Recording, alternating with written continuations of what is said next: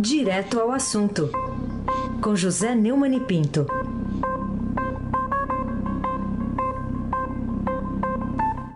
Oi, Neumani, bom dia.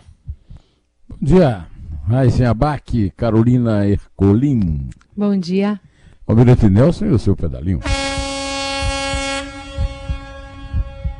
Bárbara Guerra, Moacir Evangelista, Nelson, eu já falei, já falei. O, o Clã Bonfim, Manuel Alice Isadora, e, e, o melhor ouvinte, hein? O melhor ouvinte é o ouvinte da Eldorado 107,3, certo? Bom dia para ele também. Vamos nessa? Vai se abaque, o craque. Vamos lá então, vamos começar com essa manchete hoje do Estadão. Defesa deve ter mais dinheiro do que educação. E o que é que, para você, Neumann, pode justificar essa perspectiva? Ah, estamos aí no meio de uma pandemia e considerando a falta de. Tem, não sei se tem alguma guerra prevista aí com algum vizinho. Enfim, como é que você vê tudo isso? Quer dizer, a única guerra que eu vejo anunciada e, aliás, realizada é a guerra do gabinete, do crime contra qualquer pessoa que já tenha elogiado na vida, na vida do Bolsonaro e, e que tenha feito qualquer crítica a ele. Agora, para isso, vai ser preciso armar a defesa. O, o Exército vai ter que entrar em ação para defender um mal militar, como, diz o, o como disse o Geisel, que foi um, uma pessoa muito mais legítima na Revolução de 64 do que o Bolsonaro, que, só não foi expulso do Exército por um acordo, e além do mais, é, foi proibido de cursar o curso de oficiais pelo general Leônidas Pires Gonçalves. Agora, o governo dele prevê reservar 5 bilhões e 800 milhões a mais no orçamento do ano, é, de 21, para despesas com militares a mais do que educação com o país. O Brasil precisa muito investir em educação, e não é só investimento, precisa, pelo menos, é, ter um ministro de educação que não faça propaganda da cloroquina, como é o caso desse é, ex-vice-reitor aí do, do Mackenzie, que está no Ministério da Educação. É, e, e, não tem sentido essa, esse privilégio todo para os militares, que além de estarem pendurados em 300 cargos, em remunerados e bem remunerados no governo federal, é, estão recebendo, é, vão receber, né, verbas previstas, segundo Matheus Vargas, repórter do Estadão, é, na, é, um, na previsão é, em discussão do governo a qual ele teve acesso. A defesa vai ter um acréscimo de 48,8% em relação ao orçamento desse ano, passando de 73 bilhões para 108 bilhões e 560 milhões em 2021. Esse é, literalmente, um assalto à mão armada. E não é uma pistola, né? A mão armada de é, aviões, é, jatos comprados no exterior, canhões, metralhadoras. E a única coisa que eu posso comentar sobre isso é, pelo amor de Deus. Carolina Ercolim, tintim por tintim. O que você tem a dizer sobre a decisão do ministro Gilmar Mendes, do Supremo, de manter o casal Fabrício Queiroz e Márcia Guiar em prisão domiciliar, anulando, portanto, né, o efeito da ordem oposta dada pelo relator do caso no Superior Tribunal de Justiça, que é o ministro Félix Fischer? Nós conversamos aqui sobre o, o excelente despacho do ministro Félix Fischer e eu contei aqui para vocês e para os nossos queridos ouvintes que o professor Modesto Carvalhosa me disse que qualquer intervenção do Gilmar é, antes do Félix Fischer seria um, uma verdadeira revolução no sistema jurídico, que seria uma transpo, tem a transposição do São Francisco, uma transposição de instância. O que é que ele fez? Malandramente esperou a, a decisão do Félix Fischer e não teve, como sempre, como de hábito, nenhum pudor em defender um sujeito que está sendo acusado de crimes horrendos, horripilantes, com a enorme cabedal de provas levantadas pelo Ministério Público é, do Rio de Janeiro, é, em contraposição a um despacho competente de um juiz, é, ao contrário dele, tido como técnico e honesto, em nome de, de coisas a, absolutamente cretinas, né?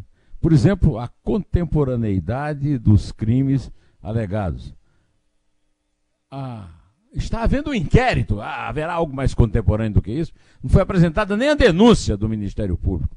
E no, o crime não é contemporâneo. Em compensação, a contemporaneidade que ele devia ter seguido era do, dos atestados médicos que o, o, o Félix Fischer apontou como inexistentes, mostrando o estado é, fragílimo de saúde é, do, do Fabrício Queiroz.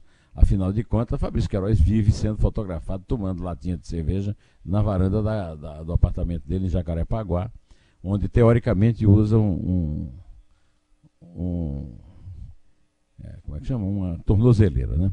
Quanto à senhora Márcia Aguiar, então ele disse o seguinte, que o casal que ele tá, mandou de volta para... Aliás, nem saiu de casa para ir para Bangu, onde deveriam estar, né? É, é que não há nenhuma perspectiva de fuga. A senhora Márcia Aguiar estava foragida. Dá para entender? Estava foragida. É, não é que ela pensa em fugir, ela fugiu. E ninguém contou para o doutor Gilmar, ele, ele pensa que todo mundo é imbecil. A verdade é que o doutor Gilmar é, é, o, é o, mais antigo é, inimigo do Sérgio Moro. É, ele, quando o, a Lava Jato acusou o primeiro Tucano, e ele está lá no, no no Supremo só para defender Tucano, foi para isso que o Fernando Henrique pôs lá, ele passou a, ser violento crítico é, da Lava Jato e do Sérgio Moro. Com ele vem né, o Toffoli o Lewandowski, que são empregadinhos do PT, o PT em si, o Centrão, ao qual o Bolsonaro voltou, né, liderados por Rodrigo Maia e Davi Alcolumbre, e agora, com todo entusiasmo, o Bolsonaro, com seu despachante Augusto Aras, e os seus advogados de plantão pessoais particulares, André Mendonça e José Levi Amaral. Ou, ou seja, é, é, bom o Sérgio Moro se precaver, porque vem chumbo grosso naquele julgamento da parcialidade do Lula. Viu? Até porque é na primeira, é na segunda turma, o, certamente o próprio Gilmar e o Lewandowski vão votar ah, contra ele, Sérgio Moro, a favor do Lula, devem até soltar o Lula, né? liberar o Lula. E aí a Carmen Lúcia já deu demonstração de que se tiver qualquer festinha para ir, ela não vai para o julgamento. É muito provável que o Faquin fique sozinho, também não será grande novidade, porque o, o Celso de Mello vive no hospital. E depois, sabe-se lá, a posição do Celso de Mello também é bastante duvidosa sobre isso. É, vai acontecer aquela coisa que eu tenho previsto. O, o corrupto comprovado solto e o juiz que o condenou na cadeia. Aí se abaque o craque. Falando ainda nesse assunto, tem um, um, artigo que foi publicado pelo promotor de justiça Afonso Guizo Neto no blog do Fausto Macedo, no portal do Estadão. O título é Um julgamento que vale milhões. Como o combate à corrupção pode sofrer um duro golpe? Ele faz uma pergunta. Queria que você comentasse esse artigo. É, hoje a coluna do Estadão está lembrando que amanhã o, o os casos envolvendo o procurador Deltan Dallagnol, que é o coordenador da, da Força Tarefa uh, da Lava Jato em Curitiba, vai a julgamento no Conselho Nacional do Ministério Público.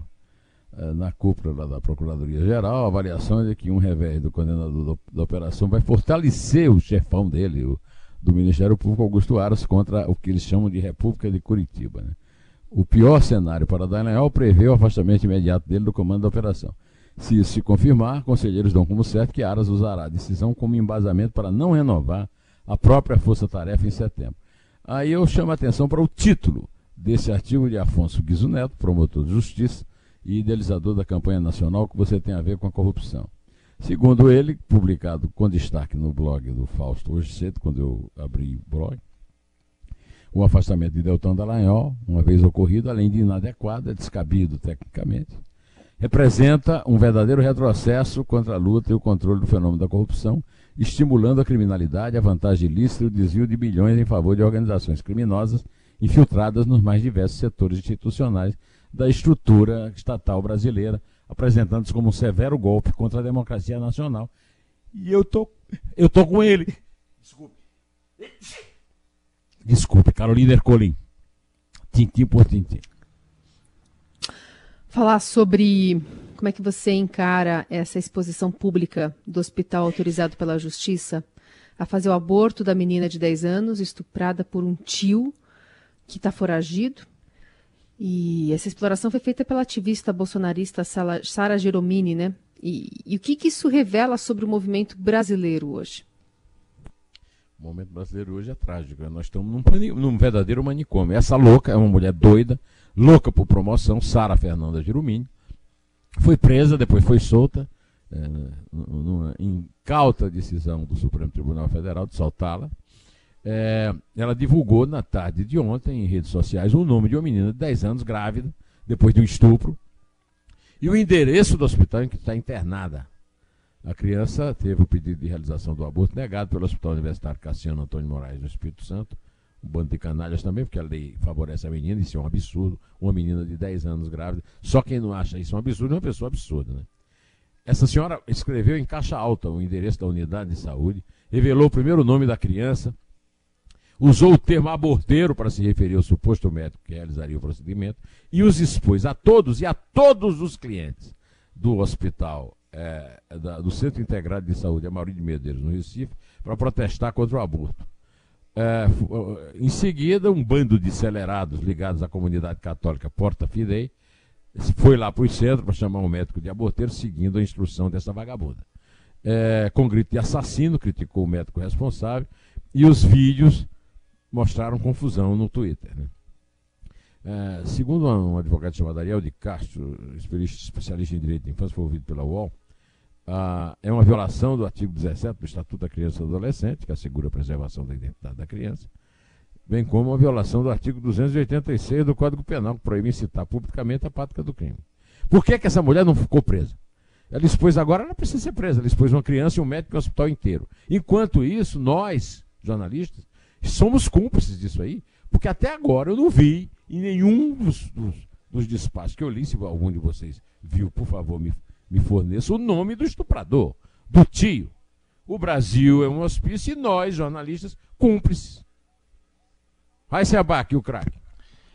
Bom, tem outro assunto aqui, também destaque hoje no Estadão, que sobra recurso para imóveis, mas o comprador está cauteloso, né? Nesse momento aí de pandemia com seus efeitos econômicos. Como é que você vê essa notícia? É, é, na editoria de economia do Estadão tem a notícia que o desafio hoje é convencer o consumidor que está cauteloso a superar as incertezas na economia e investir na casa própria, porque há recursos de sobra, pelo menos no, no, no setor imobiliário, o que é muito importante porque pode incentivar o, o, a construção civil, né? que é um setor econômico bastante que emprega bastante gente. Né?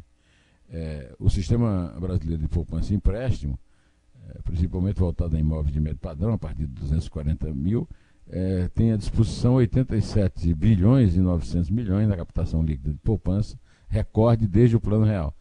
Só para você ter uma ideia, em 2019 o, re, o resultado foi negativo em 13 bilhões, segundo dados do Banco Central e da Associação Brasileira das Entidades de Crédito Imobiliário e Poupança. A Carolina Ercolim, tintim por tintim.